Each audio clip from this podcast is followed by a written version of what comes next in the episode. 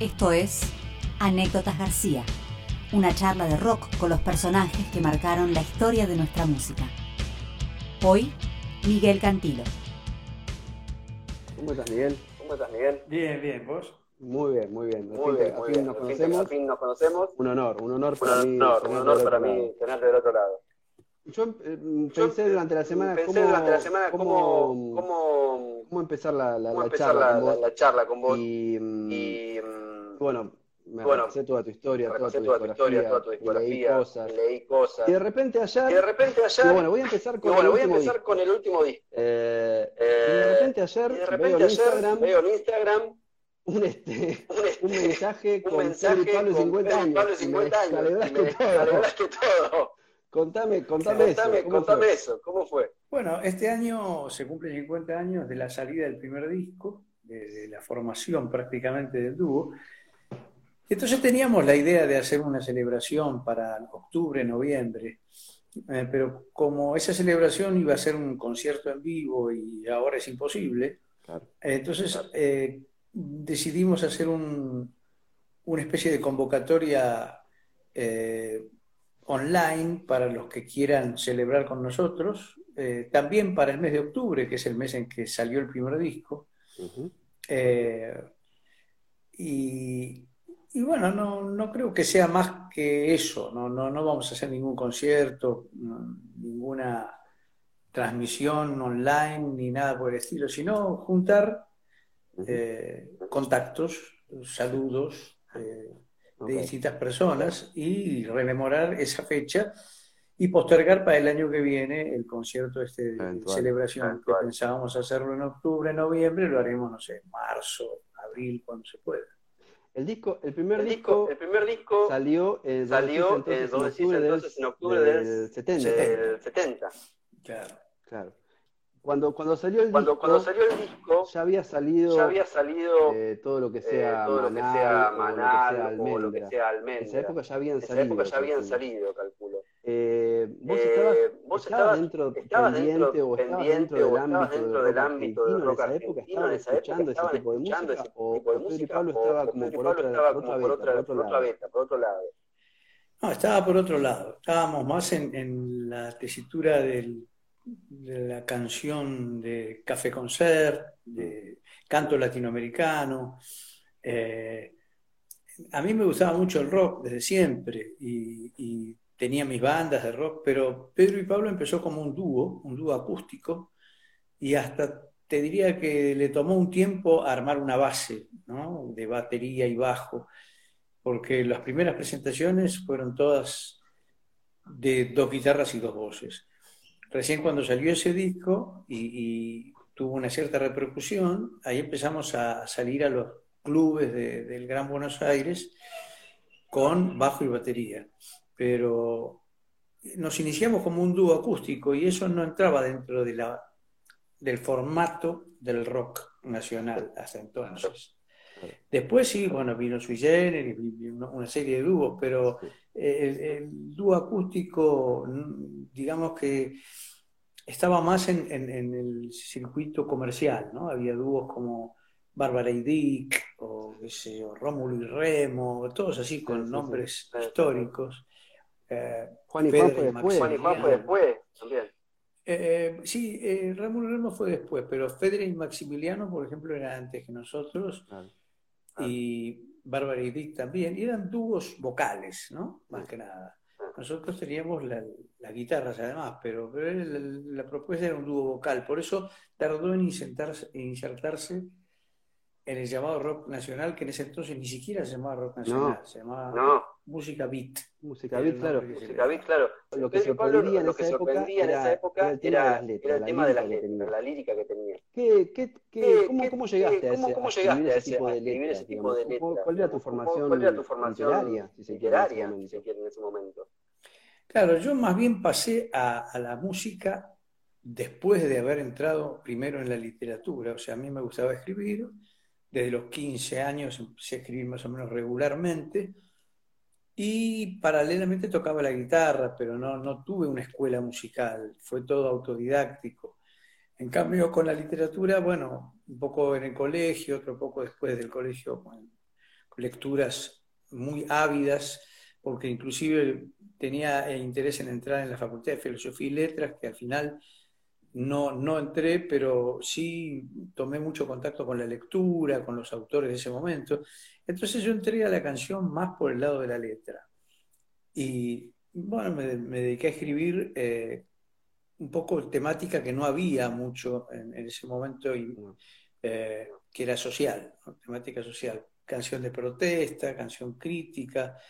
Eh, y cada grupo tenía su temática, porque si vos tenés a Almendra que tenía un estilo surrealista, después tenías a Vox Day que tenía un estilo muy particular también, muy, muy directo, y, y, como decías vos, Javier Martínez con Manal que tenía una poesía, eh, que, o sea, cada uno se expresaba en un lenguaje propio.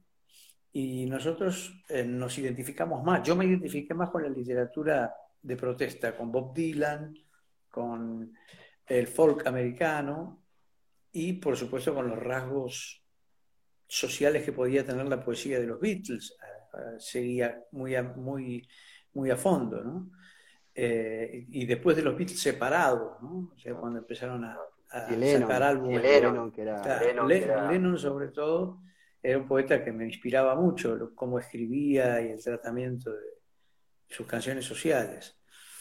Entonces, eh, pues yo entré en la literatura primero y después a la música. Y, pero te puedo asegurar que leí mucho, leí mucho porque era, en ese momento me resultaba imprescindible. Como no iba a una facultad, eh, leer autodidácticamente lo más que pudiera y, y, armarme como una biblioteca propia con los gustos personales en, esa época, digamos, en, esa época, digamos, cuando salió el primer disco, eh, eh, si bien no eran, si bien no eran, parte del circuito, no eran parte del, rock, del rock, y a poquito se fueron metiendo, tuvieron un gran éxito, tuvieron un gran éxito con el primer disco, que bueno, cuando llueve, cuando llueve, todo lo que ya, lo que ya conocemos, lo que ya conocemos, eso fue un, como un boom, eso fue un, como un boom, pero en ese primer momento, pero en ese primer momento no se los como un, catalogó como canción de protesta, eso fue mucho después, fue mucho después, años después con Conesa, cuando ya el boom comercial, digamos, digamos, pasado, había pasado, ya se empezaron a meter, se empezaron en, otro a meter de, en otro tipo de, rumbo en donde Pedro y Pablo, claro, Pedro y Pablo, claro, ya estaba netamente, netamente definido, digamos. definido, digamos. Esto es así. Esto es así. Con Conesa, sí, con Conesa. Yo te diría que, que lo que hubo más en, en Conesa fue eh, un tinte político ya, ¿no? Pero eh, La Marcha de la Bronca fue una canción de protesta que llenó un agujero que no había ¿no? en ese momento. No había lo que había sí eran canciones eh, sociales, pero con más contenido político, como las de Biglietti, mm. las de mm. eh, Víctor Jara, ¿no? O sea, esas canciones que venían de una Latinoamérica que, se expresaba políticamente a través de la canción. Pero yo recuerdo que escribí, junto, más o menos en la misma época de la Marcha de la Bronca, eh, escribí en este mismo instante, que era una canción antibélica, pero que le costó mucho encontrar un, espacio, de hecho la censuraron, la autocensuraron en la grabadora, y no salió hasta mucho después, en una reedición que sacó la, grabación, la grabadora. Eh, la canción de protesta estaba muy perseguida ya de entrada, a partir de la marcha de la bronca Claro, o sea, eh, estaba mal vista en toda Latinoamérica, ¿no? O sea, yo intenté eh, presentarla en países como Perú, Ecuador, y, la rechazaban, rechazaban ese tipo de, temática. Eh, entonces, sí, recién con esa pudimos expresarnos más claramente pero ya era mucho más minoritario. Con, con esas, con, con esas vos te vas a vivir a, vos te vas a, vivir a, esa, esa casona ahí esa en el casona ahí en el barrio de Grano, hace poco, donde fui hace poco, hoy en día. Ahí se forma una comunidad, se forma una comunidad, y, bueno, y, empiezas a codear con, con, con, la cofradía de la Flor Solar, de otro palo. De otro palo. Pedro y Pablo, Pedro y Pablo, Pedro Pablo, se, empieza Pablo se empieza a transformar en el, en el, como el icono de, un poco de la comunidad hippie, un poco de la comunidad hippie argentina, es así. Sí, sí, en realidad eh, la comunidad hippie argentina más floreció alrededor de la comedia Hair. La comedia Hair eh, que se hizo con gente que auténticamente se sentía hippie y que después se dedicó a vivir como hippie en, Patagonia, los mismos protagonistas del primer elenco de Yo, yo me hice amigo de ellos y, bueno, y me impactó mucho el, desafío de, vivir de esa manera, de acuerdo al, contenido de la obra y, de acuerdo al contenido de, las canciones que nos gustaba cantar. Entonces, sí, hicimos una especie de ensayo hippie dentro de la ciudad pero después nos tuvimos que ir porque en la ciudad eh, era muy, muy difícil convivir con la naturaleza, que era uno de los elementos principales de, la propuesta hippie de ese momento. ¿no? Era eh, ruralizarse, tener una casa en el campo, cultivar, bueno, todas esas cosas eh, en la ciudad eran imposibles. Y entonces decidimos, primero buscamos, estuvimos en Córdoba, en, la costa atlántica, hicimos ensayos eh, ahí en, Valeria del Mar, eh, campamentos ¿no? con, con, subsistencia a través de la artesanía y la música, y después derivó en la Patagonia, pero esto fue ya eh, a fines del 72 ya. Aparte estamos hablando de una, época, hablando de una época, política, una época muy política pesada, muy digo, pesada, digo, federal, capital federal, nada, digo, que nada, digo, la, la cofradía la, sufrió mucho, digo, esa persecución, estuvo desaparecido. Eh, sí, sí, sí, sí, un momento difícil, un momento difícil para, para, ser una comunidad de ese tipo. una comunidad de ese tipo. Claro, o sea, eh, Tuvimos que trasladarnos al campo porque el, todo, todo núcleo social que se armaba en la ciudad era sospechoso de ser subversivo.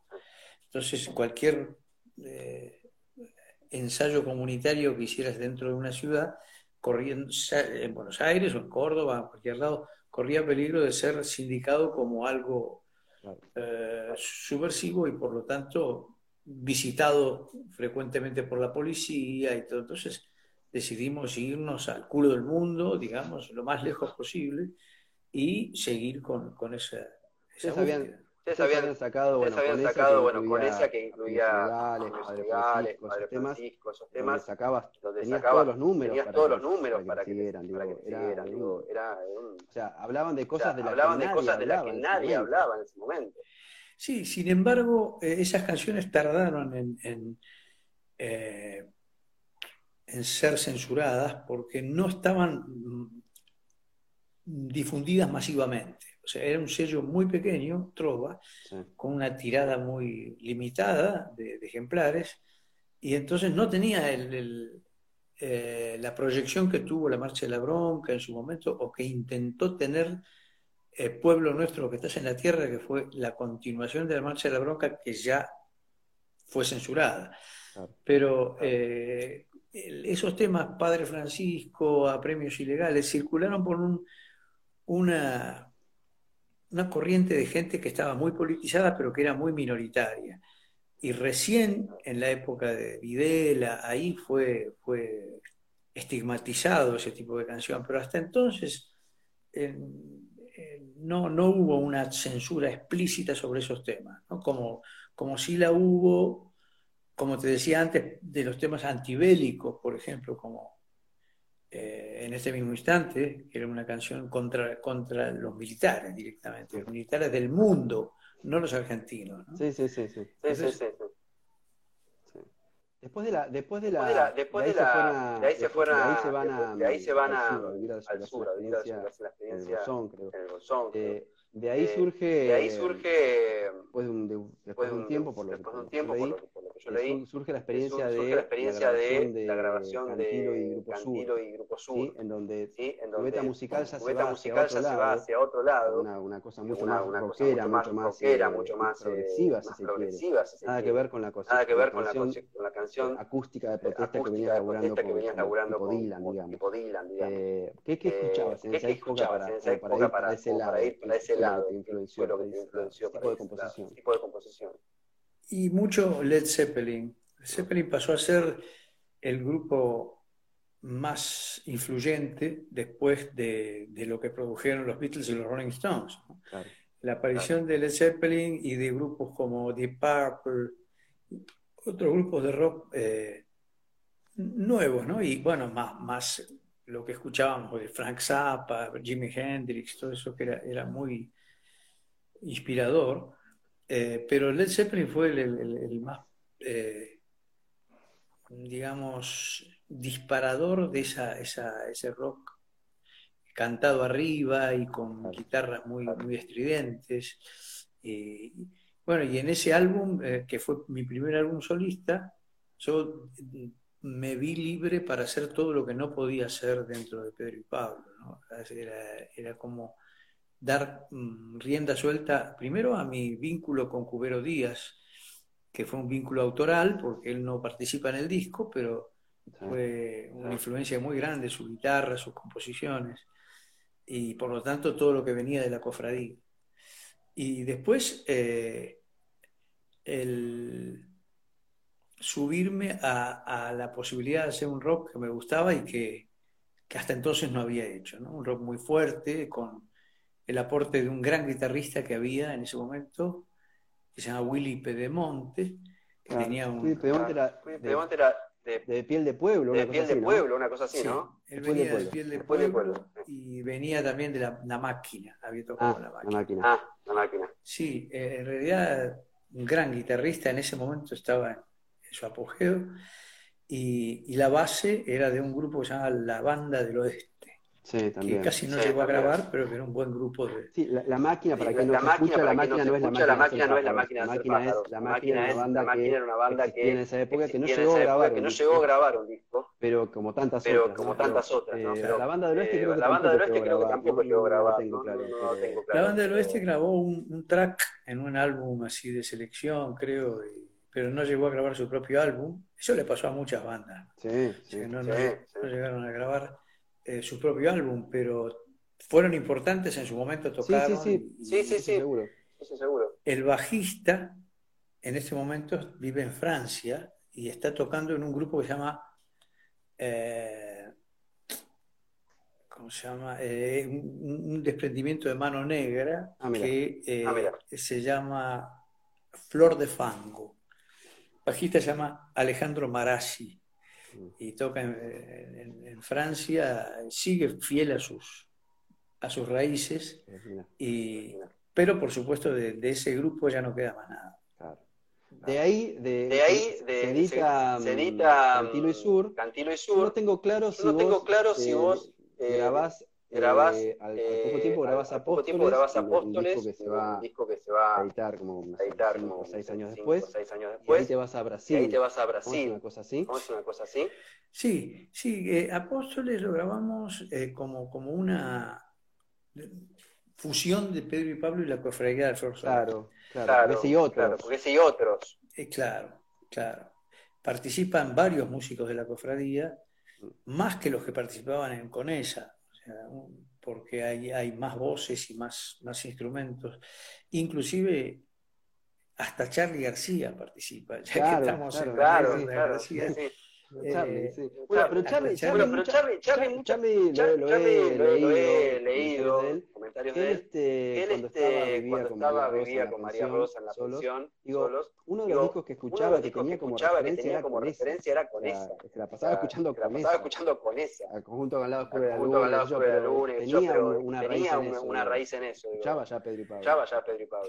Bueno, ya que estamos en anécdotas García, yo te voy a contar una anécdota García que no tiene ver. nadie, creo que ni Charlie se la va a acordar. En ese momento, en, ese, en esa época, justo de la que estamos hablando, Charlie tendría 19 años, una cosa así, y claro, eh, él quería ser sui generis, ya tocaba con Nito, pero la madre lo mandaba a laburar, ¿viste? Ya era un- tenía una edad como para salir a laburar. de esto no vas a vivir. Esto no vas a vivir. ¿De qué, ¿De qué laburaba? Insólito. Inspector de, de- de comercio, inspector comercial. Entonces, una vez estábamos, el gordo Pierre y yo, en un comercio, en un- una pizzería en la calle Córdoba, y entra Charlie, pelito corto, todavía, pelito corto, eh, y, y- y, ¿qué haces, Charlie? Y, y estoy trabajando, soy, soy inspector todo bien vestido, ¿viste? Y, sí, había tenido que salir a laburar porque la madre lo había, obligado y, laburaba de eso, de inspector, y laburó un tiempo de eso, sí, sí, certificar. pero lo gracioso fue que lo encontramos justo, con las manos en la masa. Totalmente aburguesado. Sí, no, pero, pero muy, muy... Eh, a regañadientes, ¿no? pero, pero tenía que hacerlo. Tuvo que hacerlo un tiempo, como todos hemos tenido que hacer laburos insólitos en nuestra vida, a él le tocó eso. te preguntaba antes. Te preguntaba antes. acá.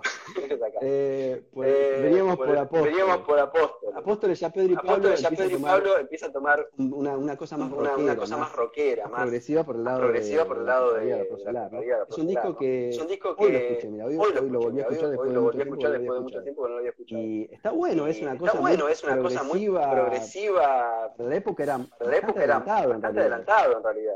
Es así. Sí, tuvo, tuvo, algunos problemas de producción, porque eh, eso lo produjo Piero. Piero fue el que financió la, la, grabación y nos, llevó al estudio, un estudio muy bueno. Ocho canales en ese momento era, era algo muy, muy nuevo. Y, pero no teníamos un productor, nos producíamos nosotros y entonces me acuerdo que, que, Charlie, que participó en ese disco, me, me dijo en un momento, hay que cuidar más el sonido.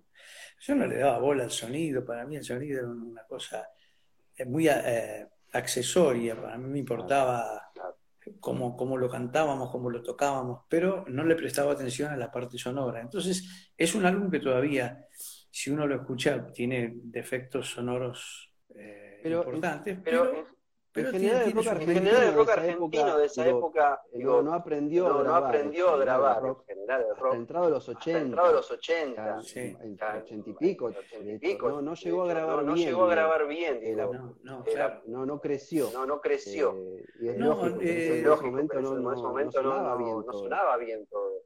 Es que no había productores. Los productores empezaron a aparecer en los 80, porque... Eh, la figura del productor que es fundamental y que en toda la historia de la música lo ha sido, no, no existía. En Argentina no había, productores eh, de la grabadora, ¿no? O sea, ejecutivos, pero lo que era productor de sala no, no existía.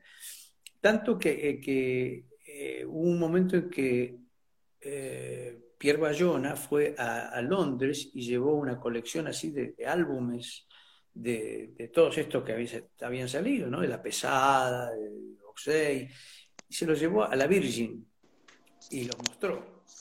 Y, la Virgin le dijeron, es muy buena la música, pero no tiene producción. No, no, no hay producción. Yo creo que la producción recién empezó a aparecer eh, ya cuando había desaparecido hasta su generis, ¿no? O sea, cuando empezaron los primeros es que, es que, que, el rock argentino digo el rock argentino digo en general con usted digo se fue produciendo con, con, esta camada. el rock argentino digo creció con, con, la camada de Spinetta con la de Papo con, con vos digo empezó a producir así empezó a crecer así y bueno con el tiempo fueron encontrando un sonido y una forma de grabar. lo mismo le habrá pasado a los ingenieros los técnicos no obviamente.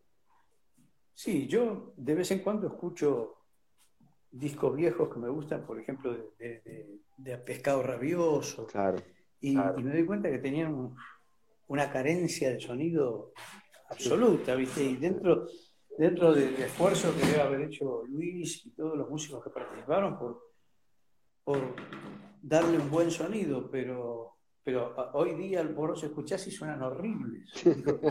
Tienen una música maravillosa, pero suenan horribles. Eso nos pasó a todos. Claro. Siguiendo un poco tu, carrera, digo, de ahí te vas, digo, de ahí te vas, de Brasil, y grabas Apóstoles, que no se edita en ese momento, lo pasas toda una temporada en Brasil, y después te vas a España, es así. Sí,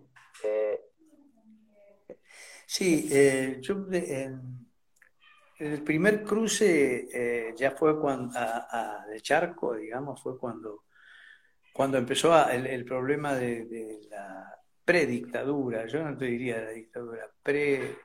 Eh, en el año 75, ahí eh, empezó a hacerse más, más, más difícil y entonces eh, yo tuve por primera vez que, trasladarme acá y empezar a hacer contacto con, con el, mundo español, que, es ¿Tuviste, llegaste a tener, llegaste a tener, llegaste a tener, eh, amenazas, o era simplemente, el, ambiente que se vivía? ambiente que se vivía. No, mientras estuve ahí no, porque me fui temprano, me fui en el 75, pero en el 76 ya fueron eh, a, buscarnos a, a, Trova, al sello Trova, a preguntar por nosotros, nuestra dirección, nuestra... y como estábamos fuera, yo estaba fuera y no pasó mayores, pero eh, no, no tuve, yo creo que la falta de trabajo, eh, que era el producto de la censura, fue lo que me obligó a irme. me fui primero a, Bolivia, a, Perú, a Ecuador, a Colombia, una vuelta, y después terminé mucho tiempo después en, España, pero primero Latinoamérica como, como lo inmediato, ¿no? decir, salir de este gueto en el que no se podía ni trabajar y, buscar otros horizontes. Eso fue lo, en, España, en, España, en España, eh, empezaste a trabajar, eh, a trabajar eh, en bolichitos, en bolichitos te, conectaste con Miguel Abuelo, con Miguel Abuelo, creo, no sé si conocías de antes a Miguel Abuelo. Sí, sí, en ese entonces había unos locales aquí en Madrid que, que hacían música latinoamericana, eran como unos cafés concert, que era muy novedoso porque hasta entonces no había habido eh, tanta, tanta invasión de Latinoamérica en España. Y en ese momento había mucha gente, eh, sobre todo de la cultura. Y, y entonces ahí sí, trabajé con Roque Narvaja, trabajamos con, con Morris en algunos lugares. Y, y bueno, y después derivé en, en Ibiza con Miguel Abuelo y con parte de la cofradía que estaban ahí. Eh, esto fue en el 77, 78.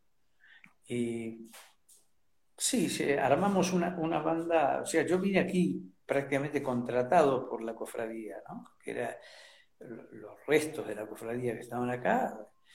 Me contrataron para cantar en una banda que armaron que se llamaba, sí, se llama al principio la Cofradía de la Flor Solar.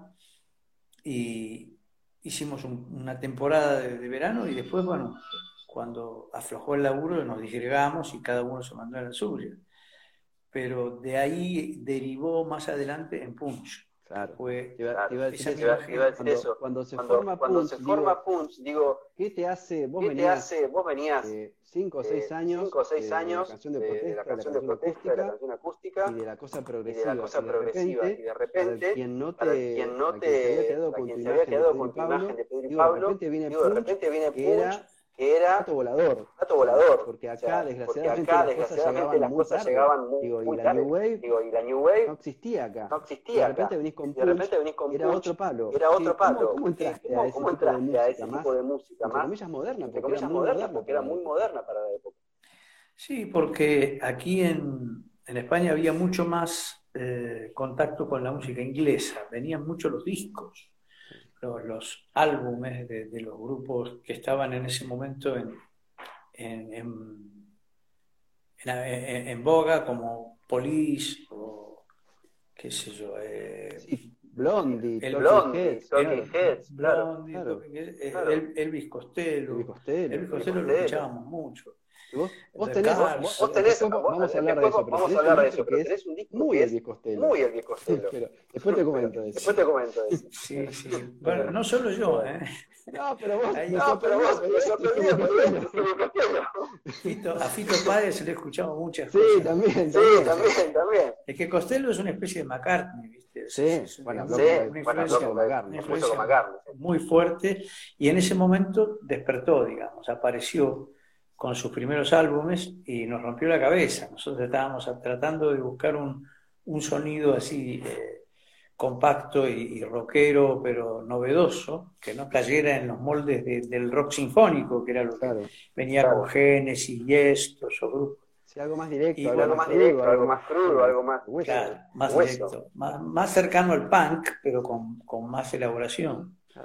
Y bueno, y Costello y unos cuantos más no, no, proveyeron de ideas y, trabajamos un año entero aquí con eso y después derivamos en Buenos Aires, pero por una cuestión accidental. No, no, no fue que nosotros eligiéramos ir a Buenos Aires con Punch, sino que tuvimos, todo el grupo tuvo problemas eh, legales, digamos, con, las visas y con la, eh, estadía en el país y todo. Entonces resolvimos para no romper el, el, grupo, irnos todos juntos a ver qué pasaba en Buenos Aires. Y no nos, no, no nos imaginamos que iba a haber una desinformación musical Claro, es que, es que, claro, en Buenos es que, Aires, es que en Buenos Aires, a ver, eh, a ver eh, estábamos atrasados, no sé, 5 años, 10 años, años, 10 años, no sé cuánto. Punk acá llegó 5 años después, en Uruguay también, Uruguay también. Acá los adelantados, acá los adelantados eran virus, eran totalmente eran incomprendidos. ¿no? Llegás vos con Punch, llegás vos con punch y, y bueno, tocas reggae, bueno, tocas reggae, tocas way, tocas... Existía eso acá. Existía eso acá. Sí, no, no, no solo no existía, sino que era más bien resistido. Se, confundía con, otras músicas, la, gente no entendía qué era lo que tocábamos, pero eh, bueno, sí, Virus en ese mismo momento arrancó también y, resistió mucho tiempo hasta que tuvo su éxito. Eh, tuvo que pasar unos cinco o seis años de, lucha para que se lo reconociera. A nosotros no, no resistimos. Acá un disco, acá un disco, un disco acompañaba, digamos, acompañaba, a Punch, digamos, era, a Punch era, era, creo que los Metegol o Televisión, de, televisión de, de, de tenían una onda tenían así, una onda esa, así, esa, esa onda de banda sonando, de banda cruda, sonando digamos, cruda, digamos eh, que eran muy buenos eh, discos también. Muy buenos discos también. Eh, por ahí el primero de eh, por ahí el primero de Santolaya, creo que yo me voy al 82. Ustedes tocan en el barro. Ustedes tocan en el barro. Y ahí son totalmente, ahí son totalmente incomprendidos, aparte, porque acá había una violencia reinante en el ambiente. Entonces descargaba contra el músico. Descargaba contra el músico. Claro. Sí, había una, un, un, una represión en la gente que eh, solo podía exteriorizarse en el fútbol o en los eventos públicos, porque estaba tan reprimido el público que entonces esperaba un, un lugar donde poder eh, sí, exteriorizar todo sacarse la todo eso, claro. claro. Y muchas veces los, recitales eran los, eh, las válvulas de escape, ¿no? Entonces ahí cobraban los músicos muchas veces porque claro. Eh, claro. había banditas a favor, banditas en contra, y Barro fue bastante positivo para nosotros, pero hubo otros, otros festivales más, más duros como el de la falda. O falda siempre, fue, falda siempre pesado. fue pesado. Claro. Prima Rock también Prima había rock, uno. Prima Rock. Claro. Sí, eran, eran festivales más, más difíciles porque la gente no... No entendía la propuesta. No entendía la propuesta. Claro. No solo para, para nosotros, eh, Virus también la pasó muy mal, eh, María Rosa Llorio también la pasó muy mal. Pero bueno, eran, era necesario volver a hacer en ese momento festivales, porque no había habido durante años. Claro. Entonces, empezar Claro. de nuevo eh, fue, fue interesante. Inclusive hay algunas películas que quedaron, que, Sí. que filman Sí. eh, testimonios. Y, después da la casualidad que nunca más se pudo hacer un estilo de festival tan heterogéneo, con tantos grupos diferentes, sin que hubiera mucho más desórdenes de los que hubo en esos primeros, ¿no? O sea, por ejemplo, eh, un festival rock and pop, me acuerdo, en Sí, la cancha de 85. Vélez. Sí, 85. Claro, Sí, yo estuve. que fue un, yo estuve. un desastre directamente. Eh, ahí eh, no solo los agredían a los músicos, sino que destruyeron el campo Sí, totalmente. a Miguel, a Abuelo Miguel, le- a le Abuelo tiraron le- le botellazo. tiraron botellazo. Sí, Miguel Abuelo, claro. Miguel Abuelo, claro. No Hubo podés, asaltos, no podés, hubo no asaltos, la gente Sí, se asaltaba, sí, se, sí. se apretaba Bueno, Vos escuchás los temas vos de escuchás los hoy temas en de día Punch hoy en día y, y y tienen vigencia, el tiene sonido vigencia, está el bueno, sonido ¿no? está bueno, ¿no? Está- puede estar mejor o peor grabado, pero grabado, suena un disco, pero suena un disco fresco. fresco. Tenía Sí. Tenía eh, se, hay- se han hecho reediciones, inclusive con, con bonus tracks y cosas Claro. que, que no estaban. Eh, se podían haber hecho mejor, se podía haber, decía, no están del todo bien curados, digamos, eh, pero bueno, son testimonio de la época y, y, sí, hay canciones que inclusive yo cada tanto las, regrabo, ¿viste? porque merecen, merecen una versión más, más moderna. Una, una relectura. Claro, una relectura. Y, y hace poco hicimos, un, hace dos años, hicimos unos conciertos en Buenos Aires tocando todo el material de Punch con los músicos de mi banda actual, pero todo, una especie de homenaje a Punch, que lo hicimos en la usina y salió muy bien y fue muy emotivo, ¿no? tocar todos esos temas con los arreglos originales. Eh, fue un placer, un placer muy grande. Y, bueno, quedó, quedó ahí, todo el material eh, está, está para que la gente lo, registre como parte del revisionismo histórico del, rock nacional. Después de, después de esa época de Punch viene la segunda gran época, la gran explosión de Pedro y Pablo. ¿Sí? Que se, me acuerdo que se editó un, disco negro que decía Pedro y Pablo con, parte del primer disco y con tomas más que habían quedado de un disco que no se editó. Eh, y ahí después sale el disco en vivo de Pedro y Pablo, que lo gastamos todos en ese momento. ¿Por qué, por qué reunirse a Pedro y Pablo cuando, cuando estabas con Punch en ese momento? ¿Por qué se junta Pedro y Pablo? Una cuestión de subsistencia. Nosotros, eh, los Punch, ya éramos músicos de arriba de 30 años que teníamos familias, teníamos obligaciones eh, subsistenciales y con Punch no, no funcionaba la cosa, no, no, había, no había trabajo. Eh, entonces, eh, en un determinado momento nos separamos y cada uno buscó una alternativa diferente. El bajista se fue con Piero y Prema y el resto de la banda, con algunos reemplazantes, eh, apoyaron el, retorno de Pedro y Pablo, que era una perspectiva laboral mucho mejor, con mucho más expectativa, porque hasta entonces había estado censurado. Recién en el 82 empezó a, caer la censura de los temas, eh, dejaron de, prohibir tocar esos temas, entonces eh, aprovechamos para armar un repertorio y, bueno, y eso eh, enganchó con el álbum Contra Crisis, que eran canciones nuevas. Contra Crisis es un disco, claro, es un disco bellísimo.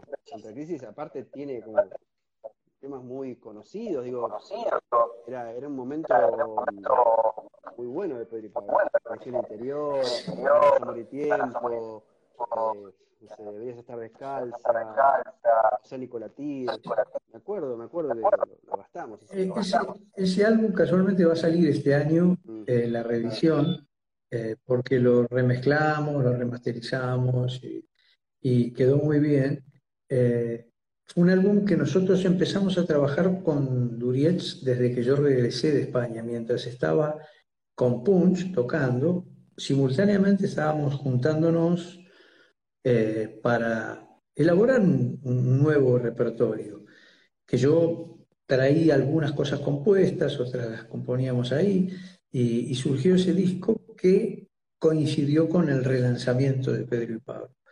Y bueno, fue una época muy, muy rica para, para los pocos grupos que estaban afianzados, ¿no? Eh, Cerú Girán, eh, Spinetta Jade, todos los, que, los grupos que estaban armados y laburando eh, muy profesionalmente, tuvieron un circuito muy amplio de giras por el interior del país. en ese momento con Pedro y Pablo tocamos en todas las cabezas de provincias, cosa que nunca volvimos a hacer y que nunca habíamos logrado antes, ir a todas las provincias y tocar en recitales donde la gente se acercaba eh, masivamente porque no había habido nada de eso durante muchos años y era una novedad. Entonces, ese, fue un, momento muy, muy rico para, varias bandas, sobre todo porque creativamente también salían álbumes muy buenos. Y recién en el 83, 84, por ahí, eh, hubo un, recambio, empezaron a aparecer nuevas bandas muy importantes, como Los Abuelos, como... Eh, Cambio de sonido.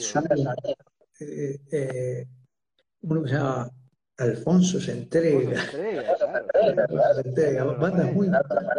Claro, que coparon un nicho que en ese momento estaba vacío, entonces se enriqueció mucho el, rock argentino a partir de mediados de la década del 80 pero el, arranque, digamos, fue cuando cayó la democracia, cuando cayó la dictadura y se reinsertó la democracia y se pudieron hacer conciertos masivos en obras, en, el interior del país, y ahí se empezó a movilizar de nuevo la maquinaria.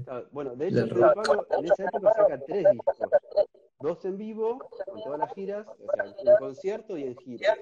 Es como una continuación del concierto, ¿no? Y después sacan, bueno, Contra Crisis en el medio.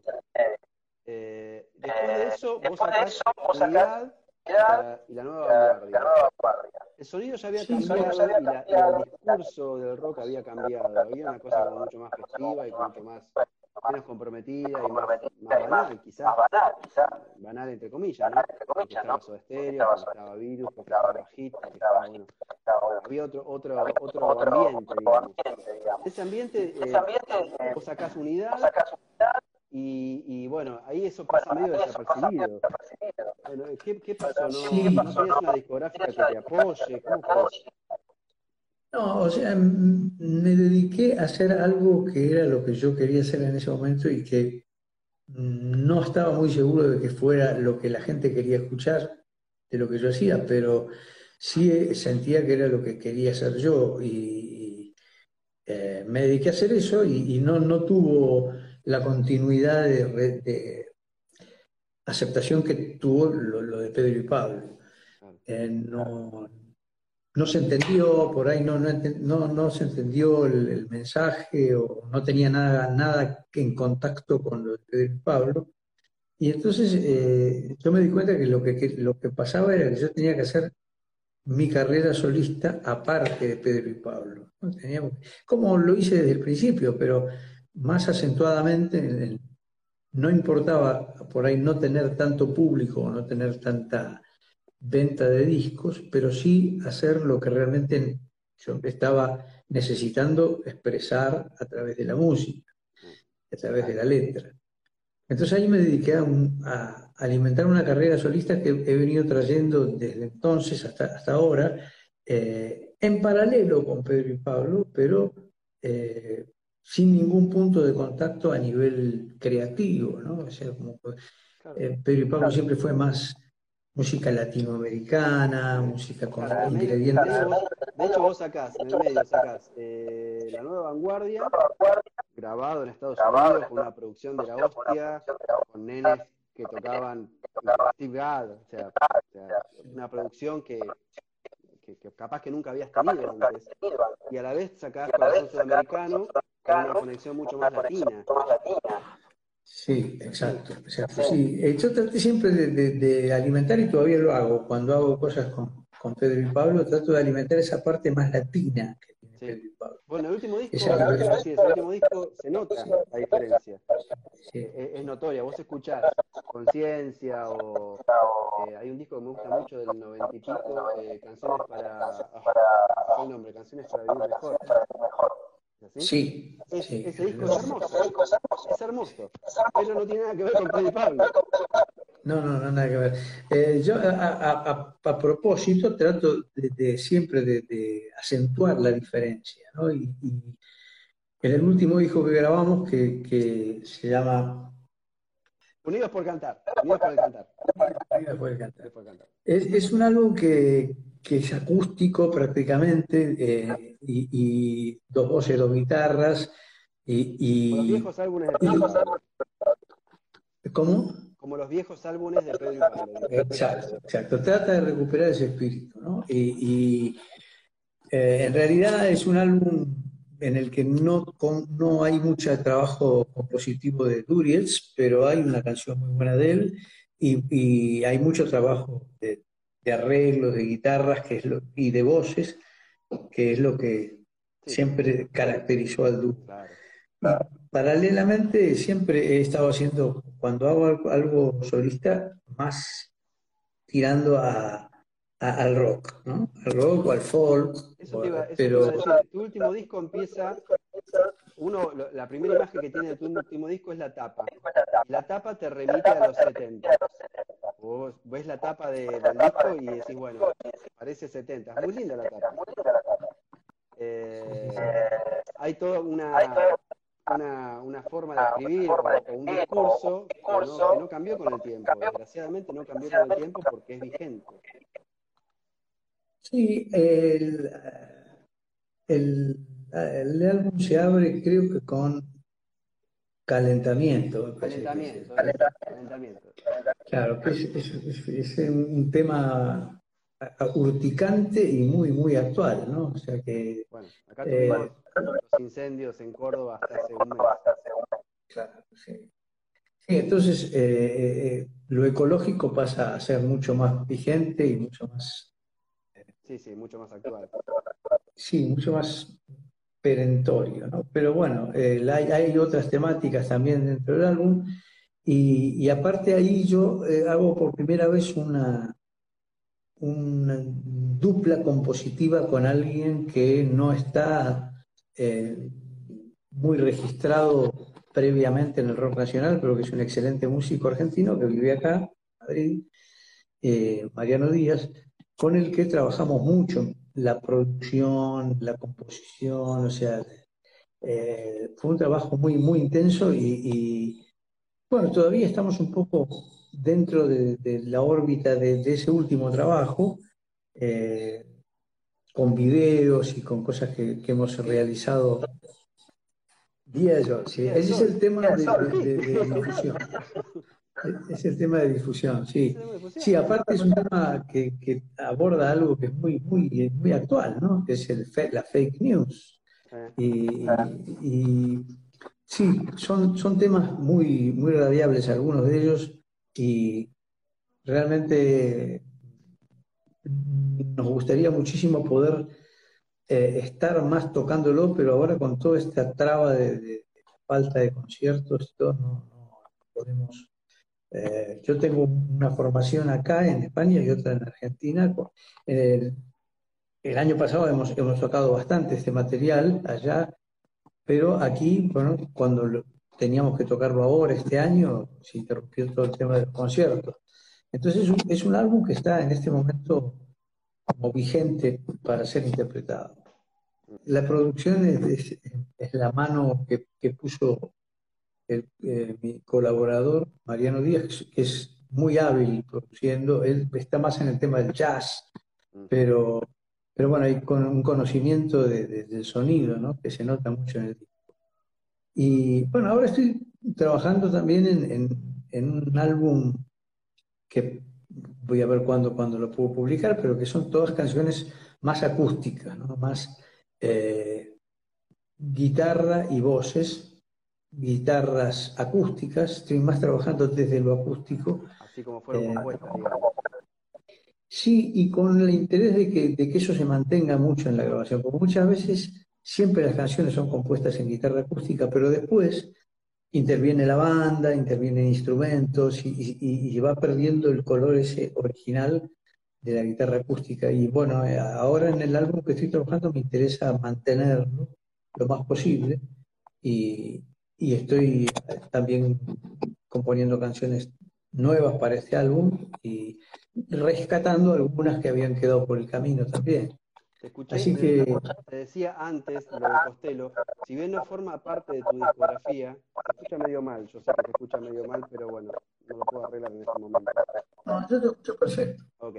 Eh, rescaté de tu discografía, si bien no es parte de tu discografía, digo, algo medio raro, que es un disco que hiciste con cuerdas, colaboraste con las voces, en el disco, no me acuerdo el nombre con quién, y eso me remitía a un disco de Costello que había grabado, se llama The Juliet Letters, que grabó con un cuarteto de cuerdas, eh, de Brownsky Cuarto creo que era. Eh, me remitió a eso, dijo, esto es, es, hermoso, pero bueno, es raro para cantar. ¿Cómo surgió eso? Esa es una historia de, amistad y de afecto con Gustavo Gregorio, que es el, autor de las canciones. Ah. Yo tengo mucho, él desde la época de Conesa tenemos una relación musical y amistosa, y él componía y componía en esa época, después dejó de componer, pero en esa época componía mucho y, y era muy, muy particular en sus canciones. Y yo a través de los años le vine insistiendo en que tenía que grabar esas canciones, tenía que grabarlas. Y bueno, él como paralelamente se dedicó a, estudiar eh, arreglos orquestales y todo eso. decidió grabar esas canciones, pero con arreglos de cuerdas, de cuarteto de cuerdas, y yo presté mi voz porque conocía todos esos temas de muchos años, era un placer para mí cantarlos, y, bueno, coincidió con que, eh, digamos, se parece en alguna medida a esa propuesta de Elvis Costello, pero eh, obviamente la gran diferencia está en que el Brodsky Quartet es uno de los mejores cuartetos de cuerda del mundo y, tiene un nivel de, interpretación altísimo. Entonces, bueno, siempre es muy difícil salvar esas distancias, ¿no? se graba, el cuarteto de cuerdas con que grabó Gustavo Gregorio es bueno, son muy buenos músicos, pero no tiene, eh, digamos, el, el, ensamble ¿no? que tiene ese, cuarteto Brodsky, y entonces, eh, por supuesto, hay una diferencia enorme entre un trabajo y otro. Pero, es interesante, eh, sé que, por ejemplo, Ricardo Soule también hizo ese tipo de trabajo con los hijos y, es, muy, muy importante eh, fortalecer al rock con, los instrumentos eh, clásicos, eh, sin, sin encerrarse en la electricidad y en la... Por este, por este momento, la verdad que para mí es un honor, un honor este, haber, haber charlado con vos, este, que, la gente nos escuche, que nos, que nos vea. Eh, nada, agradecerte, agradecerte por la música, agradecerte por la música. Bueno, yo, tengo que, que pedirte una cierta, disculpa porque eh, a mí me cuesta mucho la tecnología, me cuesta mucho entender, entender cómo funciona, por ejemplo, es la primera vez que hago una, una charla por, por Instagram. Eh, generalmente utilizo el Zoom con, con, bastantes dificultades también, pero eh, eh, por primera vez entonces me costó bastante entender cómo funciona. Pero ya sabes para la próxima cómo, hacerlo. Miguel, muchísimas, muchísimas, muchísimas gracias. La verdad, un, honor, haberte tenido acá. ojalá que la música siga. Gracias por todo lo que nos diste y por todo lo que nos vas a dar. Muchísimas gracias. igualmente, un abrazo muy grande y mucha suerte con, con este programa y que sigas adelante. Muchas gracias. Y todo, todo mi respeto para el gran Charlie que genera este tipo de espacios con su gran talento. Muchas gracias, Miguel. Muchísimas gracias. Te mando un abrazo. Hasta siempre. Hasta siempre. Esto fue Anécdotas García. Te esperamos en el próximo episodio.